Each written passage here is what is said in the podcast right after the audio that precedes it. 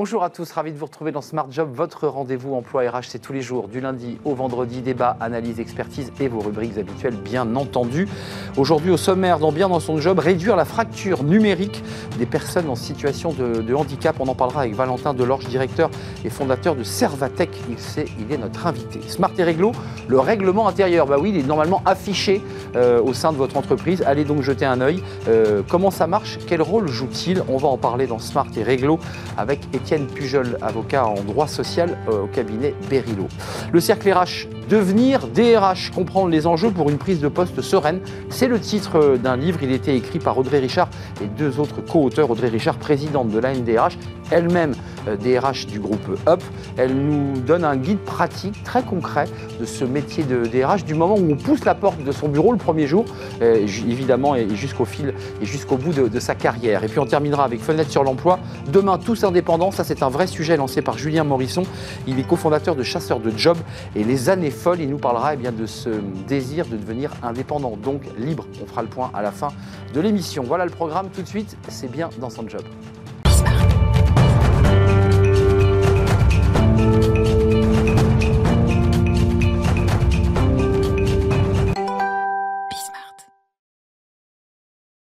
Bien dans son job. On parle du handicap, de l'inclusion. Très concrètement, on va en parler avec euh, bien le, CEO, le fondateur de Servatech. Il est avec nous, euh, Valentin Delorge. Merci d'avoir répondu à notre invitation. 25 ans, parce qu'on met en avant les, entrepreneurs audacieux. 25 ans, vous l'avez créé il y a un an et demi, donc vous aviez 23 ans et demi. Euh, Servatech, en deux mots, c'est quoi? C'est une entreprise qui, qui accompagne euh, les entreprises, les services RH à, à, à être plus vertueuses en matière d'inclusion. Exactement.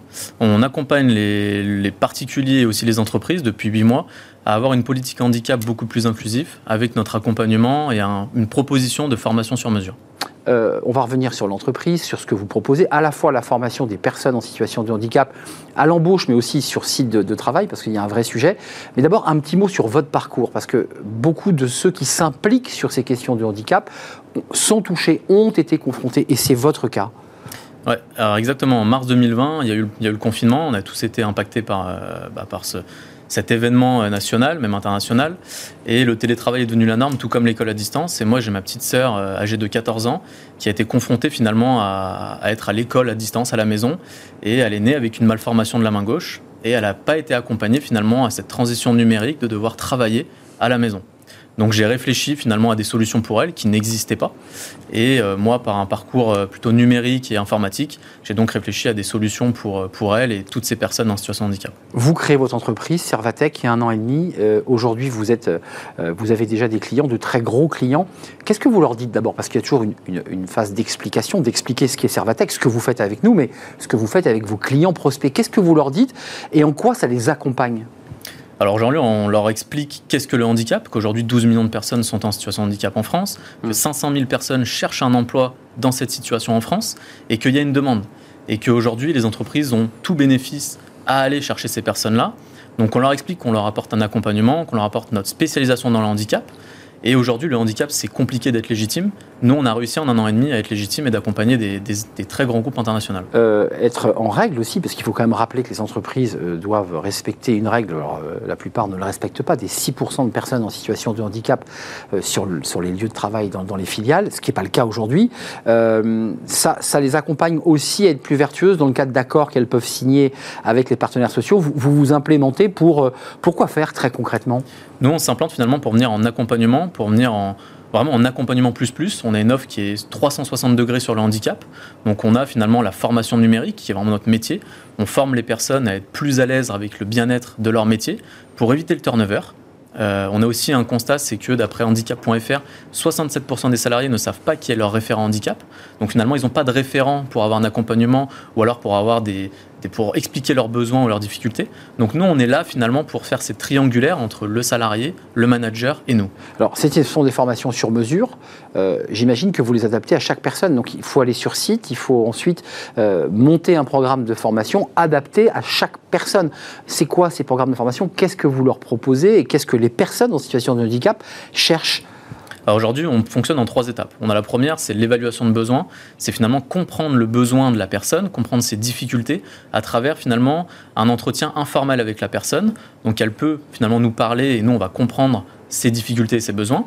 Derrière, on construit un plan de formation adapté en fonction de l'évaluation de besoins.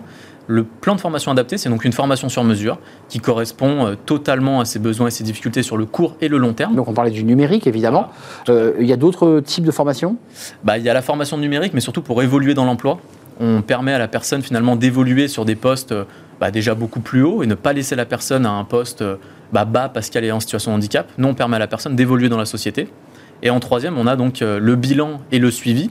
On suit la personne entre 3 et 6 mois derrière, où elle a un accompagnement. Elle peut nous appeler euh, entre guillemets 24 heures sur 24 pour avoir euh, hmm. Bah, des renseignements, vraiment un, accompagnement au quotidien. Donc c'est du service d'accompagnement 360 comme vous le disiez.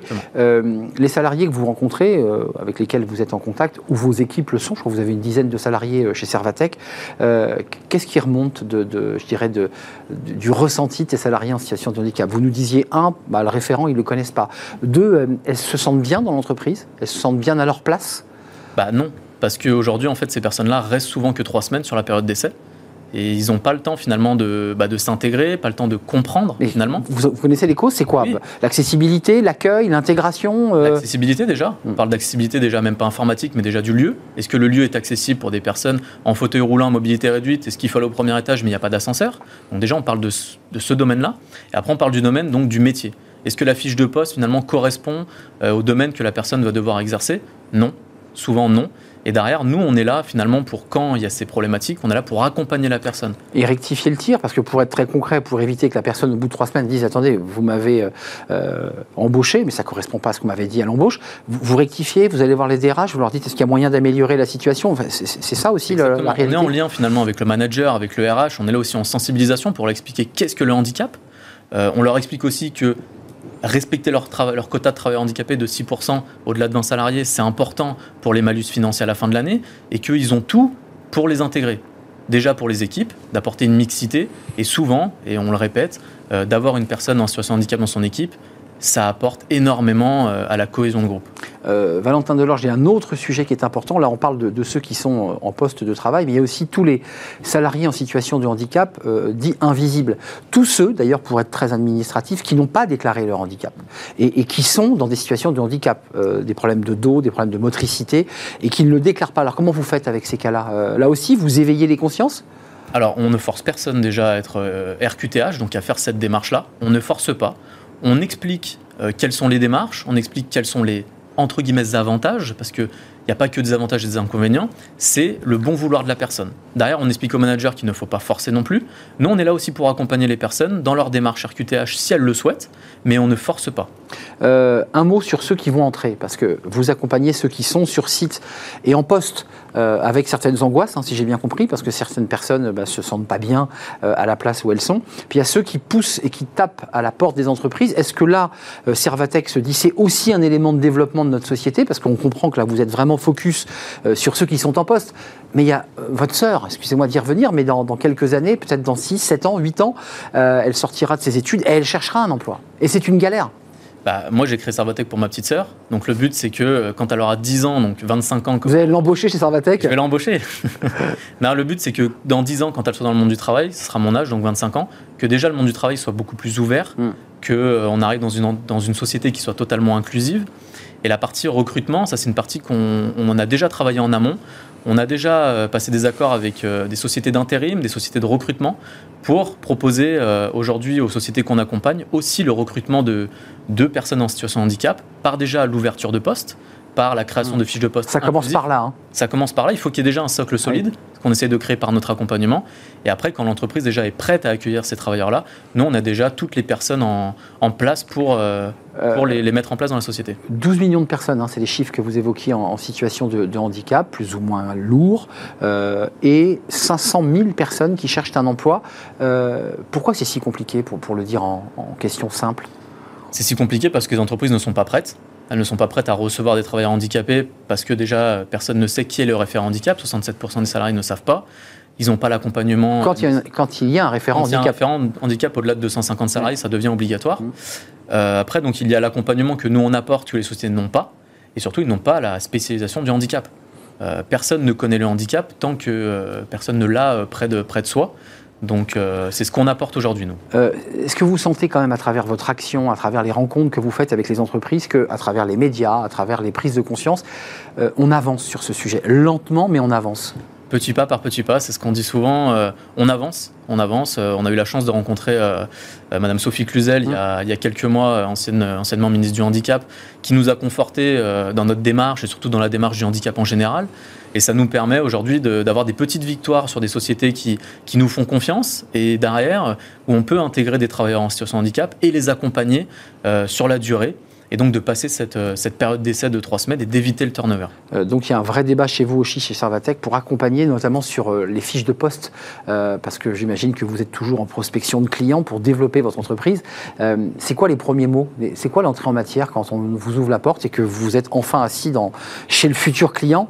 Qu'est-ce que vous lui dites? Vous, vous évoquez aussi votre histoire personnelle que vous évoquiez sur le plateau? Ça dépend. Ça dépend déjà du client. Euh, je prends souvent l'exemple, on a signé donc Visiatif, qui est leader international, il y a quelques mois. C'était notre premier client, on était très fiers. La première question que j'ai posée au, directeur, c'était euh, connaissez-vous le handicap? Il m'a répondu que oui. Et déjà, on, déjà, on rentre dans un, dans un contexte où la personne a envie de faire avancer ce sujet-là. Donc automatiquement, on rentre dans une vision et une mission qui est commune et on arrive à faire avancer ce sujet dans, dans la société grâce à nous. Et ce n'est pas qu'un débat de quotas, puisqu'on parle souvent des 6%, et l'entreprise essaie évidemment d'éviter le malus ou la somme qu'elle va euh, devoir euh, verser euh, à la GFIP. c'est quand même d'abord aussi une histoire d'être humain, d'humanisme, et vous le disiez, de, cohésion de groupe. C'est intéressant aussi l'apport que peut, que, peut apporter hein, une personne en situation de handicap. C'est quoi l'énergie qu'elle apporte? Un regard différent? On se décentre un peu? Un regard différent, une force totalement différente, parce qu'elle vit avec son handicap déjà depuis soit la naissance, soit par rapport à un accident. Et automatiquement, cette personne a une force mentale et physique qui est, différente. Et ces personnes, euh, entre guillemets, valides, qu'on appelle, euh, s'en imprègnent. Et finalement, ça arrive à faire avancer le groupe. Moi, quand j'étais salarié, on avait une personne en handicap dans le groupe. Et moi, j'ai tellement appris avec cette personne-là que, euh, bah, que c'était extraordinaire. Hum, c'est une aventure humaine aussi et avant tout, avant d'être un quota, euh, ce fameux quota euh, que les entreprises essaient plus ou moins bien de, respecter. Merci Valentin Delorge d'être venu nous rendre visite à travers votre entreprise et aussi votre histoire personnelle. Euh, Servatech, neuf collaborateurs avec cette plateforme, cette formation sur mesure pour, bah, pour vous aider, vous accompagner, vous les, DRH évidemment, dans, eh ben, dans ce travail d'intégration, d'inclusion. Merci de nous avoir rendu visite. tout de suite, la suite de nos programmes.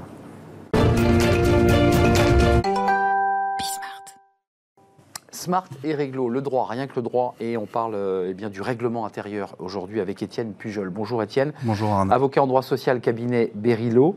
Euh, alors, euh, il y, a, y a le, le règlement intérieur, mais il y a une nouvelle réglementation. On est d'accord, c'est la raison pour laquelle vous choisissez de nous en parler. Oui. Euh, parce que euh, ça va modifier un tout petit peu les règles du règlement intérieur. Oui, beaucoup. En fait, ça fait partie des devoirs de vacances, peut-être des, DRH des, entreprises, parce que effectivement, vous savez, et vous avez fait des chroniques là-dessus, euh, la, loi Varsman de, fin mars 2022 a modifié la réglementation relative aux lanceurs d'alerte et à leur protection.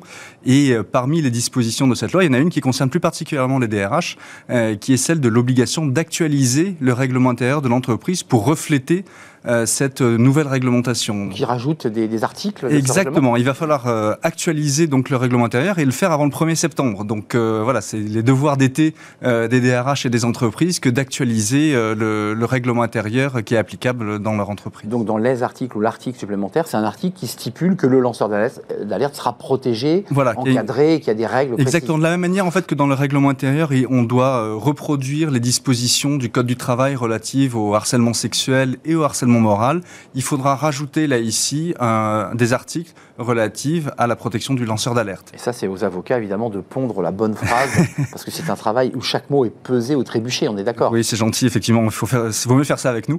Euh, c'est vrai. Pour, l'actualiser, et puis comme la procédure prend un peu de temps avec les partenaires sociaux, on y reviendra tout à l'heure, eh bien voilà, il faut l'anticiper, et comme on est déjà mi-juillet, ben voilà, ça fait partie des devoirs de vacances. vous n'êtes pas venu par hasard aujourd'hui.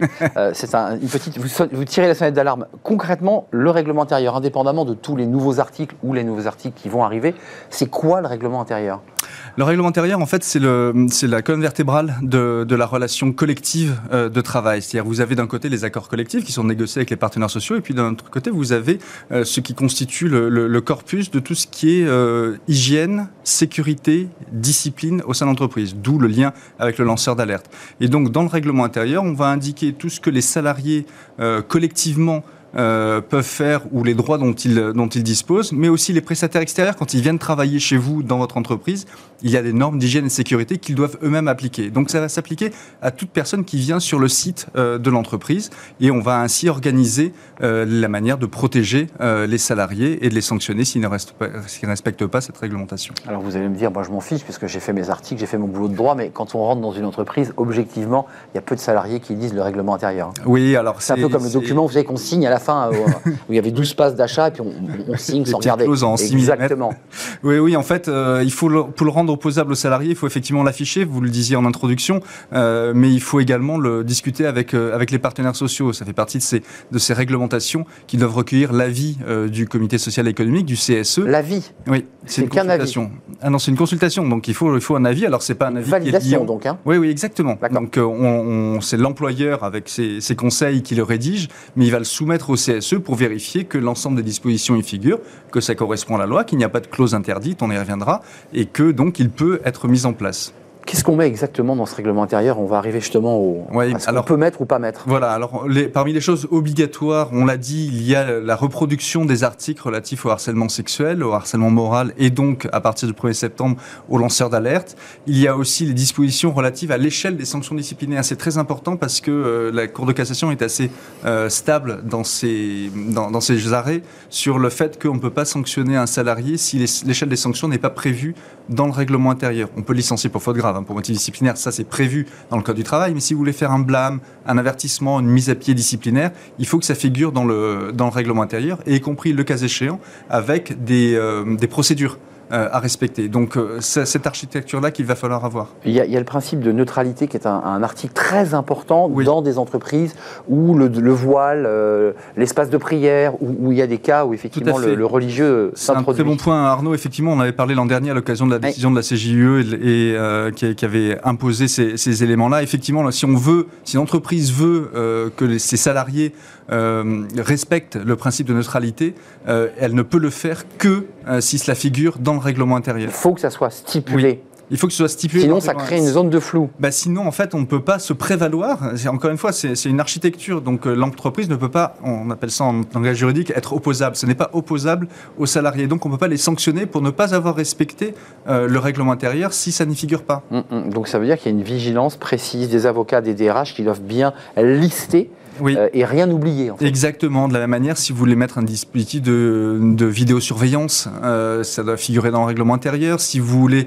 avoir la possibilité de fouiller euh, vos salariés à l'entrée ou à la sortie pour vérifier qu'ils n'emportent pas des produits de votre usine, il faut le mettre dans le règlement intérieur. Ou des diamants quand on est oui. du bijou. Exactement. Mais voilà. Donc, si on veut pouvoir fouiller, faire des contrôles éthylotest, ça doit figurer aussi dans le, dans le règlement intérieur. Donc, vous voyez, il y a énormément de choses. C'est un document qui peut être très long. Alors, on n'est pas non plus dans les excès. J'avais un client en début de semaine qui me qui, tentait d'importer euh, dans la filiale française dont il était le DRH un règlement intérieur américain qui fait 85 pages. Donc euh, je ai dit que c'était un peu long pour des standards français. Comme ça, c'est intéressant ce que vous dites.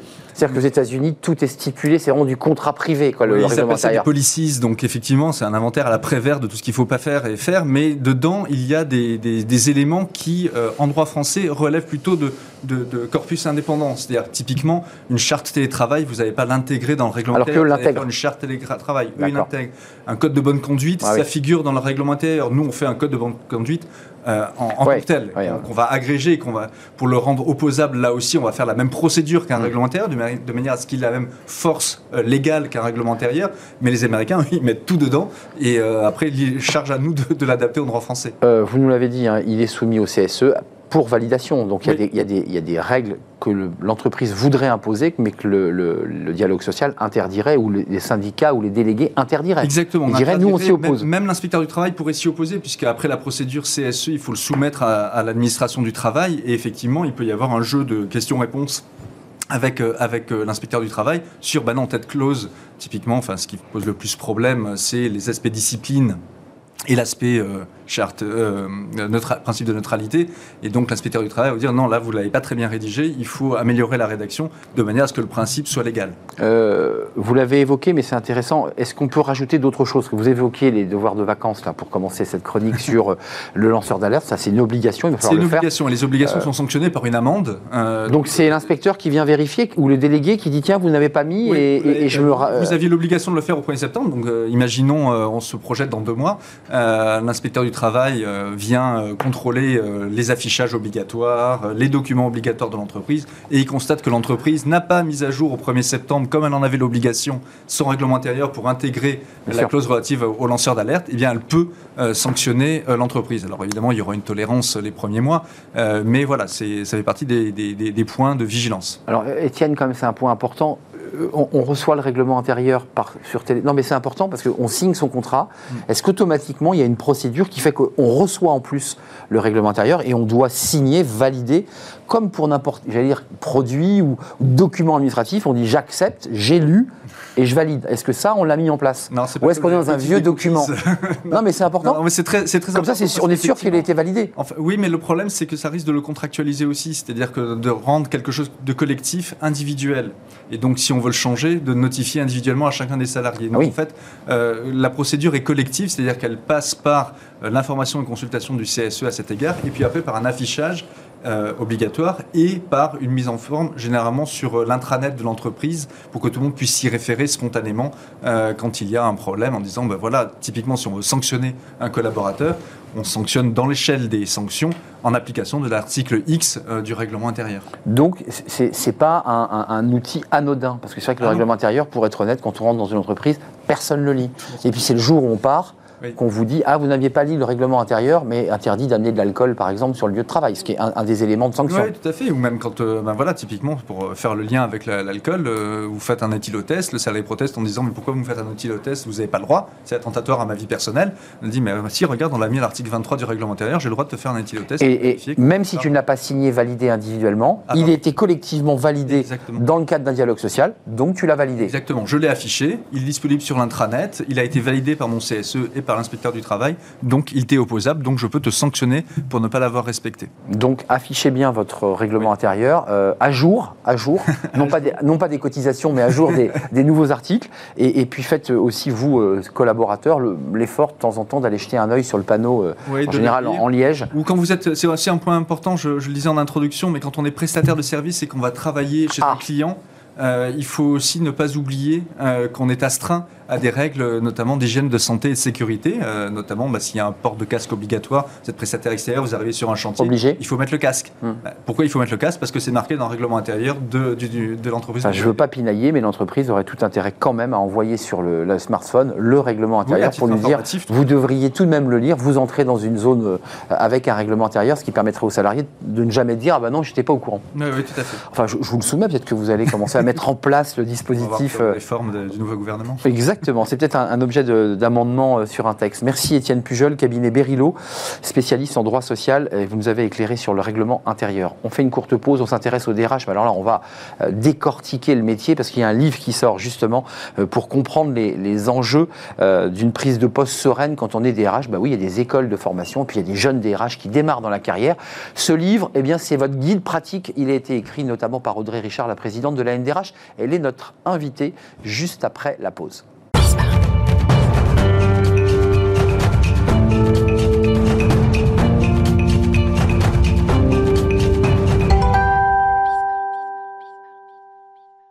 Le cercle RH, notre débat, et on parle des DRH, ça tombe bien puisque l'émission s'appelle Smart Job et on reçoit beaucoup de DRH sur ce plateau.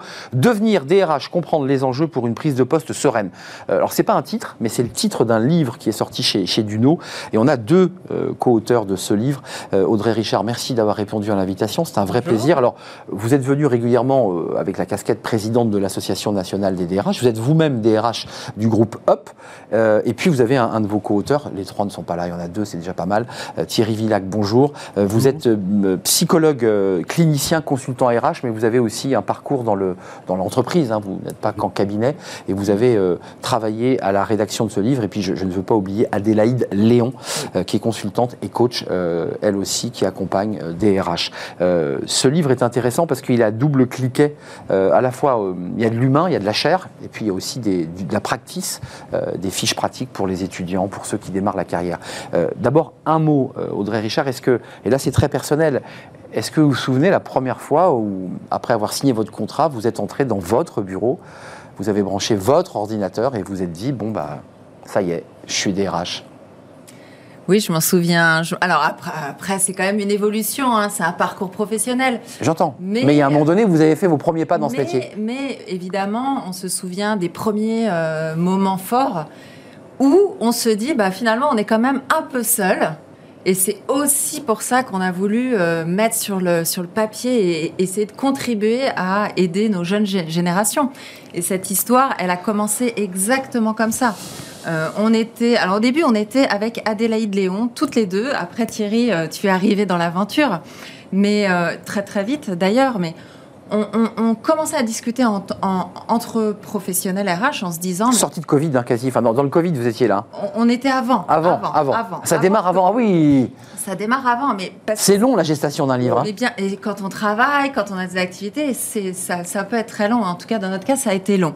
Mais l'histoire a commencé comme ça, en se disant finalement, on a énormément de, de, de d'informations, de matière, de petits secrets et on s'est dit que ça pouvait être intéressant de partager ça avec euh, ces jeunes, euh, ces jeunes qui arrivent sur le marché du travail, jeunes et moins jeunes, hein, parce que ce livre est aussi destiné à des gens qui euh, se reconvertissent ou c'est aussi un, ouvrage de, de partage. Oui, practice.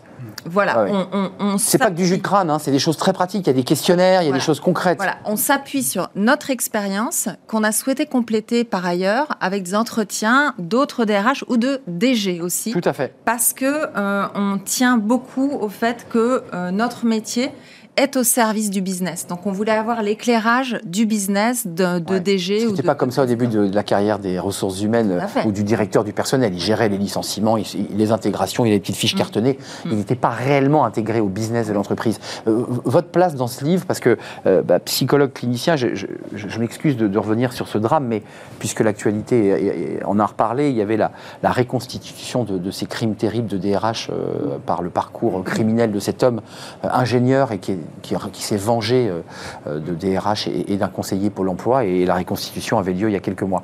Euh, c'est un métier dangereux ou pas? Là, je pose mes mots. Il y a eu à la fois ce crime et ce drame.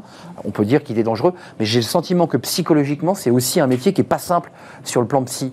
Oui, oui, tout à fait. C'est-à-dire qu'au-delà de la violence physique, qui, existe malheureusement, mais qui est heureusement exceptionnelle, il y a une exposition euh, à des risques euh, psychosociaux qui est très forte. Surtout que c'est un petit peu le constat de départ de, de, Audrey et d'Adélaïde, c'est-à-dire que finalement, le, le DRH, il est là il est supposé là pour aider les autres, mais il est un peu seul, euh, et finalement, on est peut-être... on ne pense pas à lui finalement quand les choses vont, vont ah mal. Non. Donc il, est exposé pourquoi? Parce qu'il est un petit peu à la fois le, il est le porte-parole quand même quelque part de, la direction. Euh, il a une, charge mentale qui est assez exceptionnelle, de par la simulation. Enfin, souvent, il doit éteindre des incendies. Euh, il, est, il est très sollicité.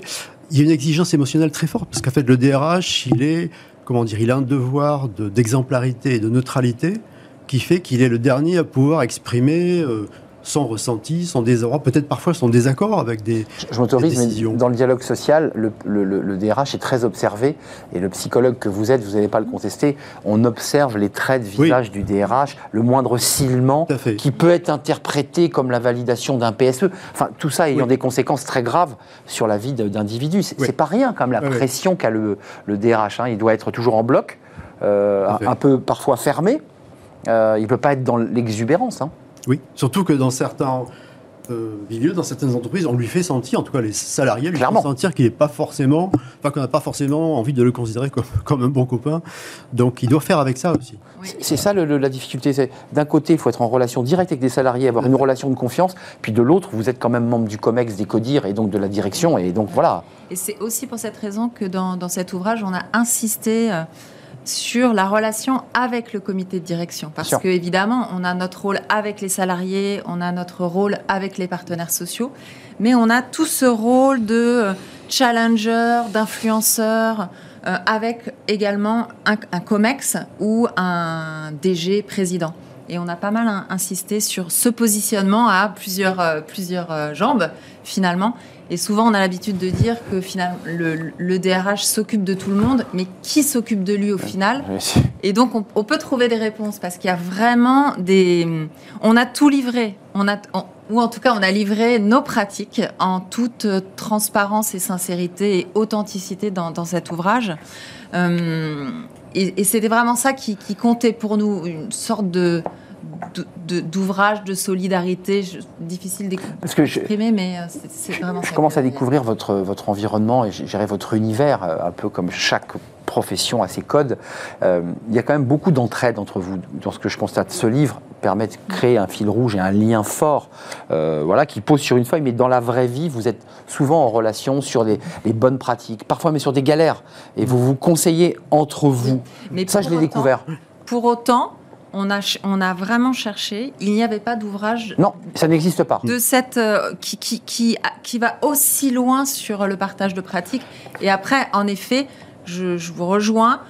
On, a, on est une profession qui, euh, qui, qui, qui, à travers des cercles RH, alors on peut parler facilement de, de la NDRH, l'association. C'est ici le cercle RH, hein, vous, êtes, voilà. vous êtes au bon endroit. Hein. Voilà. Mais euh, c'est vrai que ces moments de hum, collectif, de, où on se retrouve entre communautés, Ça, important. partager nos problématiques et se donner des, petits trucs. Et se détendre un peu aussi. Et il, faut, se détendre. il faut le dire. je pense que dans les, dans les, dans, les, parades et dans les moyens de faire face à, à ce stress et à la gestion mentale, enfin la, la pression mentale, pression, ouais. je, je, pense que le, le, justement, le soutien social est le premier rempart. C'est-à-dire qu'effectivement, ce, ce sentiment de, de, de, solidarité, de confiance qui, enfin, qui peut y avoir, dans le meilleur des cas, à l'intérieur du CODIR et entre le DRH et le DG, c'est vraiment le premier rempart. Et surtout, surtout, enfin, donner, donner conseil, c'est-à-dire que si, si ce rempart n'est pas là, c'est très important que le DRH aille trouver ailleurs, à l'extérieur de, de l'entreprise, ailleurs, ouais ce soutien, cette reconnaissance. Que ce soit, le carburant, quoi. Voilà. Que ce soit, que ce soit avec des, des pairs ou que ce soit peut-être en prenant des, des, responsabilités dans des organismes professionnels, par exemple. Je pense que les écoles qui, qui forment au DRH, il y en a quelques-unes, et d'ailleurs une qui est venue récemment, qui va ouvrir là, devraient quand même se pencher sur ce livre pour accompagner les étudiants, euh, soit avant la formation ou pendant, parce que c'est vraiment un livre utile. Mais il y a quand même deux, deux éléments forts du, du, DRH. Alors, on parlera de la crise Covid hein, qui vous a propulsé sur le devant de la scène, mais il y a, il y a le dialogue social. Euh, alors le dialogue social, c'est un mot un peu pompeux et techno, mais en fait, c'est quand même en fait ouvrir une porte, se mettre autour d'une table et rencontrer les partenaires sociaux. Voilà, c'est ça la réalité, pour leur annoncer des transformations et des choses qui sont objectivement pas toujours agréables à dire. Euh, comment vous gérez ça, vous? Comment on met, on met le masque? On fait attention Non, non, vraiment, je compléterai en disant c'est surtout de la construction. Dans les entreprises, le dialogue social, il est là pour construire, pour hmm. faire évoluer l'entreprise. Je parlais du moment où il fallait vraiment se parler, quoi. Voilà. Après, évidemment, Ou s'engueuler. Évidemment, dans certaines euh, difficultés économiques, euh, là, euh, on, est sur autre chose. Mais dans ce qu'on a voulu le parti pris qu'on a pris dans, l'ouvrage est de jouer vraiment sur la transparence et l'authenticité dans les relations sociales. C'est de se dire, on est, oui, on représente l'entreprise, mais on est là pour, pour construire, euh, et même dans la difficulté. Et éviter la casse. Enfin, je veux dire, c'est parce que c'est ça, c'est douloureux quand même. Votre métier est douloureux. Donc, on parle beaucoup d'écoute et de transparence dans, dans ce qu'on dans ce qu'on transmet, ce qui était peut-être pas le cas de relations sociales euh, il y a 20 ans. Euh, aujourd'hui, on, mise plutôt sur, sur ce. je pense au film de Stéphane Brisé, hein, cet homme qui, qui, va, qui va tout perdre finalement pour s'accrocher à son, à son rêve d'entreprise, mais il perd sa femme, il perd sa vie, il perd son âme.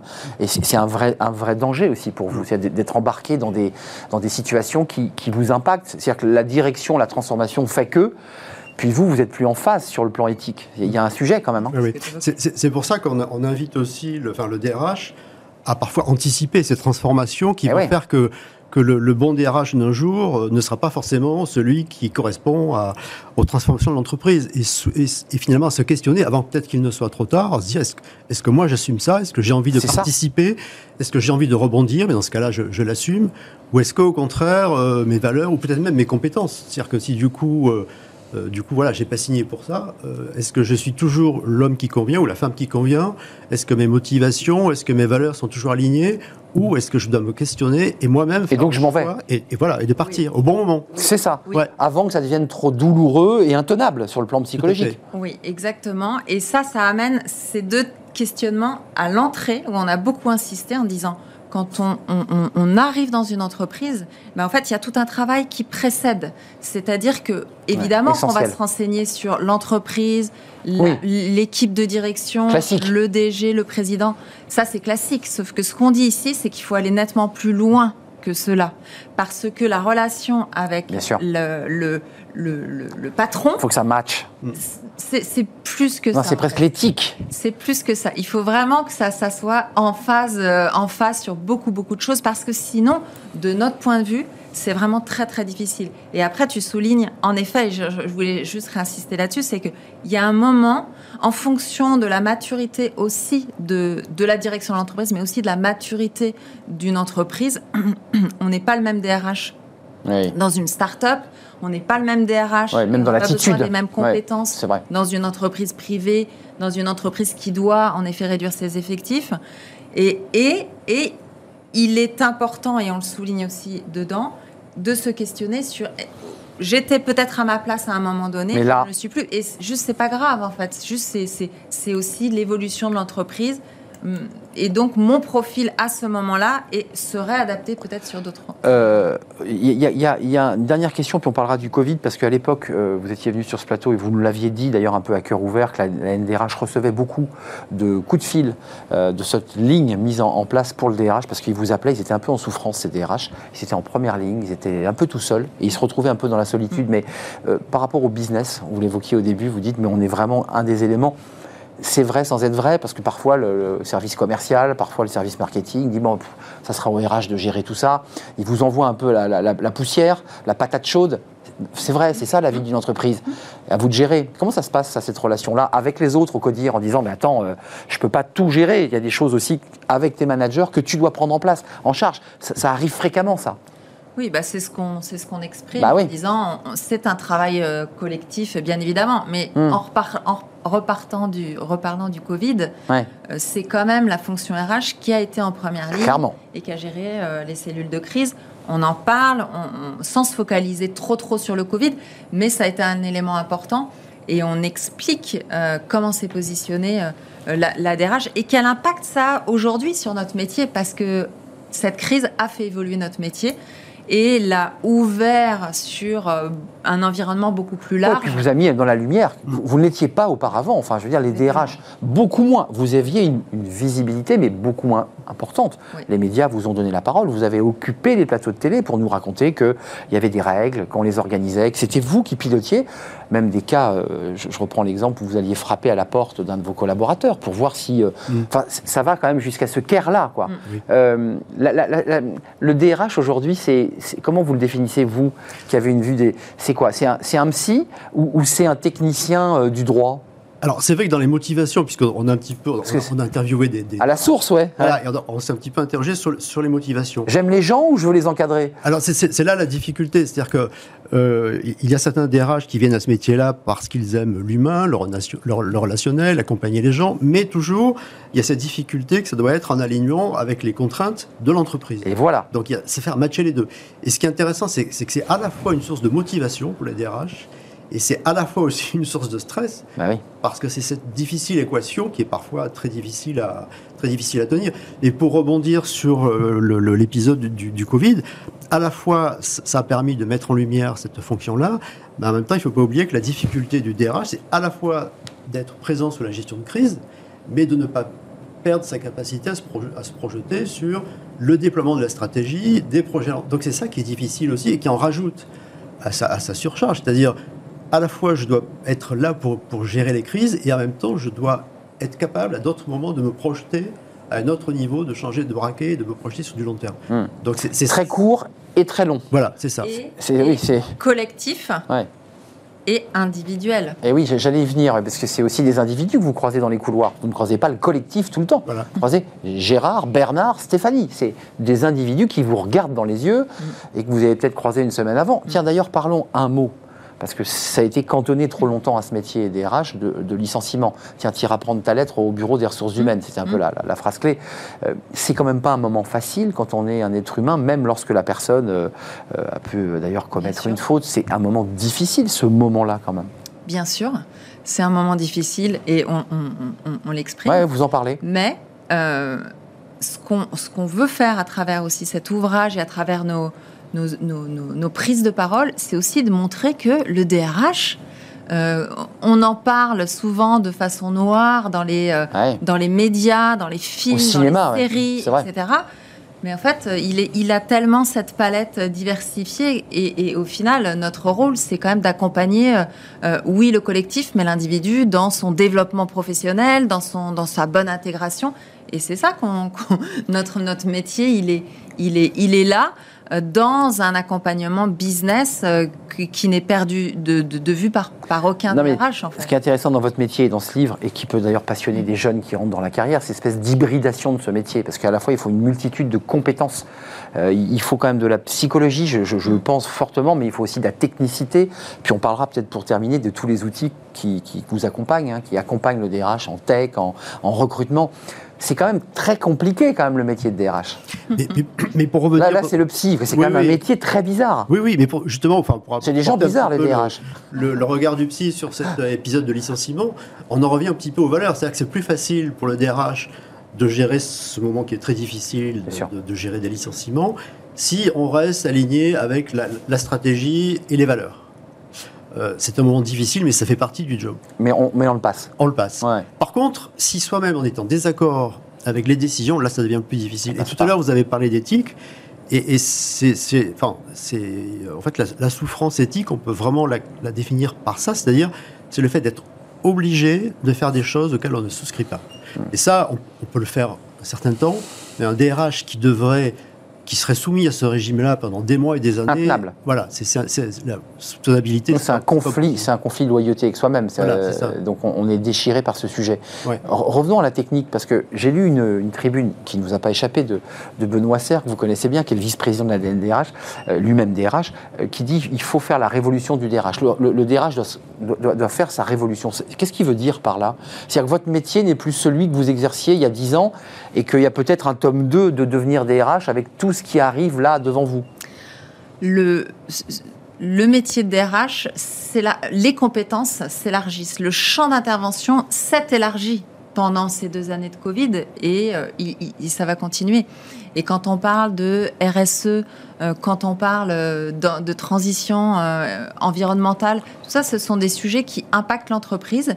Et, ce qu'on constate, c'est que souvent, c'est le DRH ou la fonction RH qui prend, cette activité-là mais ce qui, va être important, c'est aussi vraiment de coller à son territoire et euh, d'avoir vraiment en tête quels sont les acteurs du territoire qui peuvent m'aider en tant qu'entreprise. Hmm. Donc là, on peut aujourd'hui, on parle de pénurie de main d'œuvre. Clairement. Qui peut nous aider sur la pénurie de main d'œuvre C'est évidemment l'APEC, c'est évidemment Pôle Emploi qui va changer de nom, c'est évidemment peut-être aussi des missions locales. On le voit de plus en plus.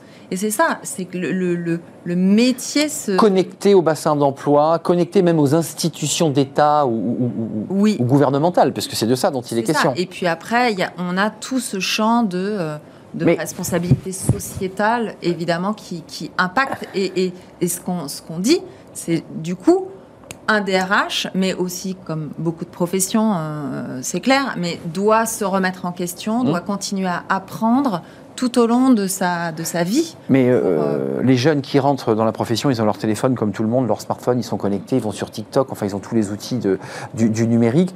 Là, on est, en train, on est en train quand même de vous vendre à vous les DRH, vous êtes très sollicités, l'idée que globalement, plus besoin de DRH, tout ça se fait avec l'algorithme, euh, qu'on sélectionne sans CV. Non, mais c'est un peu quand même la petite mm-hmm. musique qu'on a même sur ce plateau. Présidente de la NDRH, vous dites quoi? Vous êtes le juge de paix sur ces sujets. on met de l'humain, on s'appuie sur la tech, on fait que de la tech? La, bah, la, réponse est assez, est assez, est assez bah oui, c'est un QCM simple. Est assez simple. Bien, alors, on peut parler d'hybride aussi euh, dans, notre métier, mais notre métier a évolué toutes ces années. Il est en train énormément d'évoluer. Et, et, et, et l'organisation du travail avec le télétravail, les demandes de flexibilité à outrance, bien sûr que ça a un impact sur, sur le métier. Euh, sur la technique. Évidemment que le digital, on en parle aussi, euh, c'est plus une option. Le digital n'est pas une option, bien évidemment. Donc, c'est fait partie donc- de vos outils, on est d'accord Oui, et donc ça veut dire qu'il faut être au courant de ce qui se passe sur le marché. Bah ouais. Il faut discuter, il faut s'ouvrir, voir comment on peut faire. Mais Vous êtes très sollicité, vous, vous le concédez. Pour, oui, mais ce qu'on voit dans les entreprises, en, en tout cas en France, hein, parce que c'est plutôt focalisé France, Ouais, c'est que les entreprises, les, les équipes RH sont plutôt mal dotées quand même en termes d'outils euh, pour travailler Ça, c'est euh, un paradoxe au d'ailleurs. quotidien. Ouais. C'est un paradoxe qu'on vous qu'on identifie. Pas assez de connexion sur les job boards, pas assez de liens avec. euh, Plutôt sur les outils. On se dit, nos, sa- nos salariés sont des citoyens qui utilisent des outils modernes. Et donc, l'entreprise. Il faut que vous les ayez. pareil. Et donc, les équipes RH, c'est la même chose. Donc là, il y a cette ouverture, en tout cas cette évolution. Il y a encore pas mal de, de travail là-dessus. Mais évidemment qu'il faut s'appuyer sur, euh, sur cette évolution sans trop euh, non plus le, le, le DRH euh, 3.0 ou en ça. métaverse. Ou même le 4.0. c'est- vous y croyez oui. pas au DRH métaverse, là? Un avatar, vous vous asseyez face au candidat qui vient s'asseoir avec son avatar Parce que ça existe. Ça va évoluer. Maintenant, ce qui était évoqué avec l'éthique, avec la- Ah la- l'objectivité. euh, C'est l'humain. voilà. Là, l'algorithme ne réglera pas cette question de, de- de conflit de loyauté. hein. Oui. Quand même. Et- Vous en pensez quoi, vous, de la Et- tech et de la technologie qui remplacerait le DRH Alors là, je n'ai pas, un avis- j'ai pas un avis très... euh, Très positif? Non, non, pas forcément, mais très, très documenté. Mais, mais par contre, euh, bah, votre question entre la, le te- la- la- le- comment dire, la technique et l'humain, le DRH, il reste le garant de la cohésion des équipes, du vivre ensemble.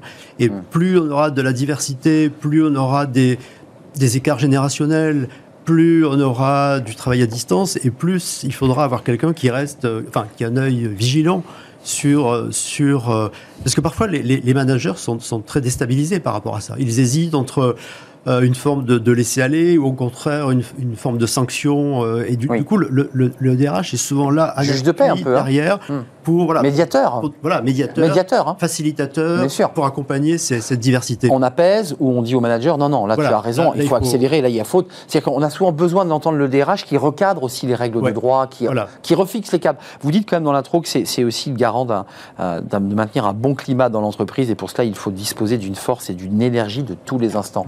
Euh, vous êtes toujours heureuse de faire ce métier après cette carrière Est-ce que, comme beaucoup de collaborateurs, vous- certains ont dit bah, moi je renverse la table parce que je suis arrivé au bout de l'histoire de ma.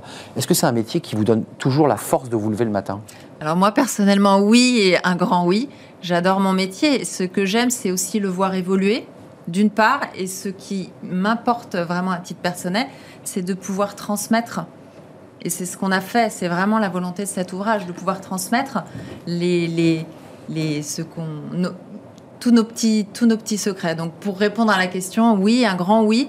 Euh, mais il faut avoir en effet beaucoup d'énergie pour suivre ces évolutions et, euh, incarner, les entreprises aussi qu'on qu'on représente. Évidemment, euh, tant les entreprises côté NDRH, parce que vous êtes vraiment connecté à ce réseau de 5000 entreprises, et puis, là, là, et puis c'est fort d'écrire un livre, parce qu'un livre à trois, ça veut dire qu'on voilà, on réunit ses énergies, on prend le temps de travailler ensemble, c'est une belle aventure humaine aussi, et c'est un livre réussi, puisque c'est le livre de référence, qui sera le livre de référence sur les, DRH, édition Duno.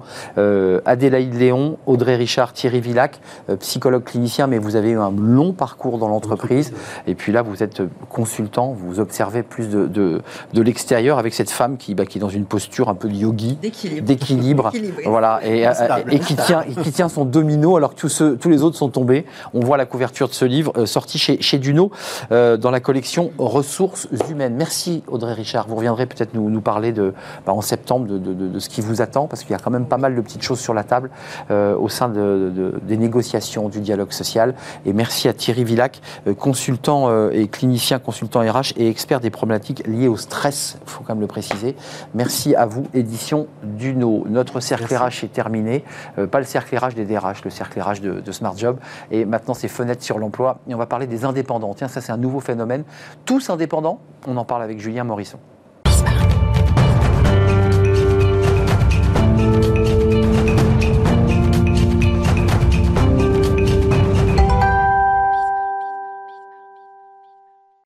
Fenêtre sur l'emploi et on accueille Julien Morisson. Bonjour Julien, Bonjour. cofondateur de Chasseurs de Job et les années folles euh, avec ses influenceurs qui sont de plus en plus influents. Exactement. Euh, on parle avec vous aujourd'hui, et ça c'est très intéressant, du phénomène des indépendants. Euh, tous indépendants, vous- vous- vraiment? Alors, on n'en est pas encore complètement à tous indépendants, mais c'est vrai qu'on sent une espèce de petite musique de fond. Une petite tendance. Une petite tendance qui existait il y a notamment avec l'auto-entrepreneuriat qui avait été créé sous euh, Nicolas Sarkozy avec ce nouveau euh, statut et qui avait du mal un peu à prendre. Mais là, on sent que de plus en plus, notamment du fait de la pénurie, hein, vous l'entendez tous les jours, hein, la grande démission, la difficulté pour recruter, euh, comment être plus attractif, les entreprises doivent réfléchir à d'autres organisations. Donc oui, c'est un phénomène qui commence à prendre de l'ampleur. Donc pour attirer, les entreprises commencent à se dire, mais après tout, c'est peut-être plus le CDI, le CDD qui est la clé, c'est euh, peut-être d'autres formes de statut juridique. Exactement. En fait, on entend poindre, moi j'étais encore pas plus tard que cette semaine avec et un RH et un chasseur de tête qui abondaient dans le même sens, qui disaient que deux choses. Un, les, candidats demandent à être courtisés. Il dit le, le hmm. job board où on candidate, c'est vrai que ça a toujours été un peu agaçant.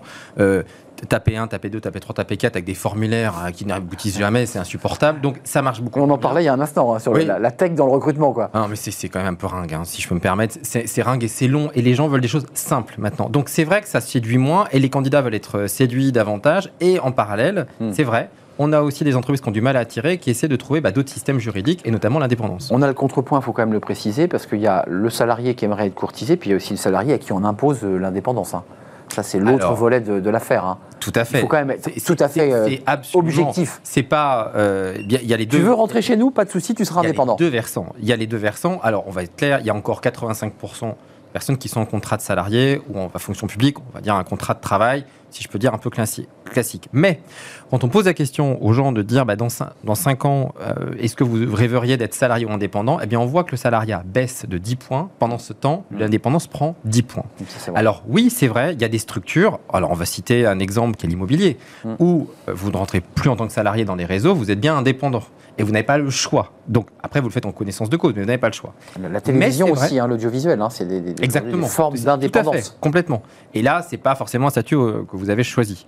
Mais en revanche, on entend aussi des entreprises qui désormais n'ont pas d'autre alternative que de proposer des contrats freelance. Là, c'était le cas notamment dans le développement, mmh. dans les ESN, qui disent ils veulent pas venir en fait. Déjà, qu'ils gagnent mieux leur vie en étant indépendants. Alors là, effectivement, on passe dans les ESN, euh, on passe dans la tech, et, et l'ingénieur dit attendez, moi je reviens pas salarié, je gagne plus, j'ai ma liberté. J'ai ma liberté. Et vous me cassez pas le pied, quoi, pour le dire simplement. Je travaille plus. C'est cela dont on parlait tout à l'heure. Hein. Tout à fait. C'est eux qui ont vraiment le choix, un peu l'embarras, l'embarras du choix. Et l'entreprise, l'entreprise n'était pas complètement prête à ça, mais finalement, elle y retrouve un peu son compte déjà parce que c'est l'offre et la demande. Donc euh, foncièrement, bah, s'ils ont, ont courtisé, il faut quand même bien, bien vous aligner. Mais c'est vrai qu'on entend aussi une petite musique lancinante d'entreprises, notamment dans le secteur bancaire, qui réfléchissent à travailler avec de l'auto-entrepreneuriat, ce qui n'était pas du tout le modèle économique. Il y a eu des tentatives hein, déjà. Hein. Euh, Des, caisses d'épargne. Exactement. Euh, c'est notamment à ça. Et, et faites référence aux caisses d'épargne. Exactement. Avorter, mais c'est vrai qu'il y a eu l'idée qu'on pouvait avoir des indépendants qui étaient multicardes et, qu'on dispatchait dans des, dans des régions, des territoires reculés. Oui, parce qu'en fait, ce qu'on sent poindre, je sais que les avocats vont hurler, euh, bah, je, suis juriste, mais quand même, euh, on a un code du travail qui est quand même très rigide et il ne faut pas se cacher dans le petit doigt. Avec ce qui est en train de se passer du fait du Covid, de télétravail, l'organisation du travail telle que ça est, avec 35 heures, 7 heures par jour, sauf sur des emplois très mécaniques, ça ne fonctionnera plus. Déjà parce que certains veulent travailler sur 3 jours, d'autres sur 4 jours. La réglementation sur le temps partiel est, franchement est quelque chose d'horrible. Tout ça a volé en éclats. Ça a volé en éclats. Il y a des gens qui vont vous expliquer qu'ils vont travailler 10 heures mais à leur rythme. Et d'autres qui vont dire, moi je vais faire là tout pareil, mais en 5 heures.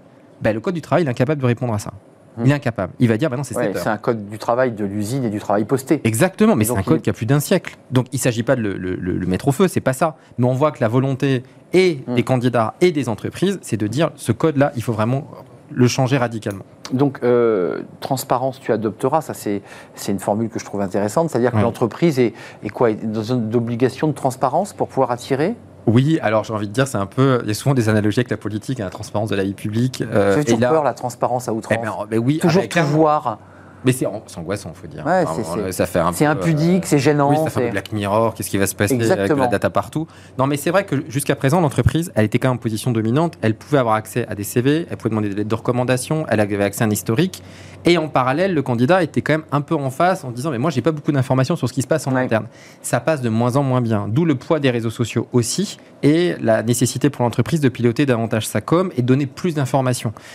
Il y a encore 10 ou 15 ans, c'était vu comme un manque de loyauté, un manque de confidentialité. Désormais, ça devient un parti pris important de pouvoir être plus transparent dans sa manière de raisonner. Il faudrait créer un Nutri-Score pour l'entreprise, un peu comme on fait pour les, les gâteaux. Mais, mais ça a failli, alors c'était dans le cadre des RPS, c'était, mais ça, c'est vrai. ça, a, ça a planté la montée. De 1 à 5, euh, on voit où l'entreprise se situe, ça va très vite. euh, Oui, ça, ça pourrait être. Alors, on sait qu'il y a les phénomènes comme, enfin les phénomènes, les sites comme Glassdoor qui donnent un avis. Ouais, bon, on en prend, on en laisse. hein. C'est un peu comme les avis Google. Parfois, c'est un peu Ouais, de c'est de la notation. Mais il faut en prendre comme ça en est. C'est pas encore réglementé, mais ça permet, on va dire, d'avoir une opinion qui est ce qu'elle est, mais quand même. Hum, Donc la transparence attire les meilleurs. Vous nous dites deuxième tendance importante, c'est qu'il y a quand même une baisse tendancielle euh, de- du CDI, du Exact. salariat. De demande. Euh, et, ça, et ça vous amène, euh, pour, pour conclure, à, à l'idée quand même que le candidat n'est plus un salarié, mais presque un candidat consommateur. Qu'il- Oui. Il note ses voyages, il note ses hôtels et il va, il va aussi noter son, son recrutement. Quoi. Exactement. On entend parler des Ça, c'est dingue. C'est, c'est- on est en train de complètement. Alors, on en est au début, donc il faudra vraiment mesurer ça dans les mois et surtout années à venir. On parle notamment du phénomène du ghosting, qui n'est Ouais. pas un phénomène euh, qui est pour moi lié propre euh, au recrutement, mais on voit que le rapport au candidat à l'entreprise est un rapport sur, pour moi, qui est surindividualisé, qui est surpersonnalisé, qui est un rapport de consommation.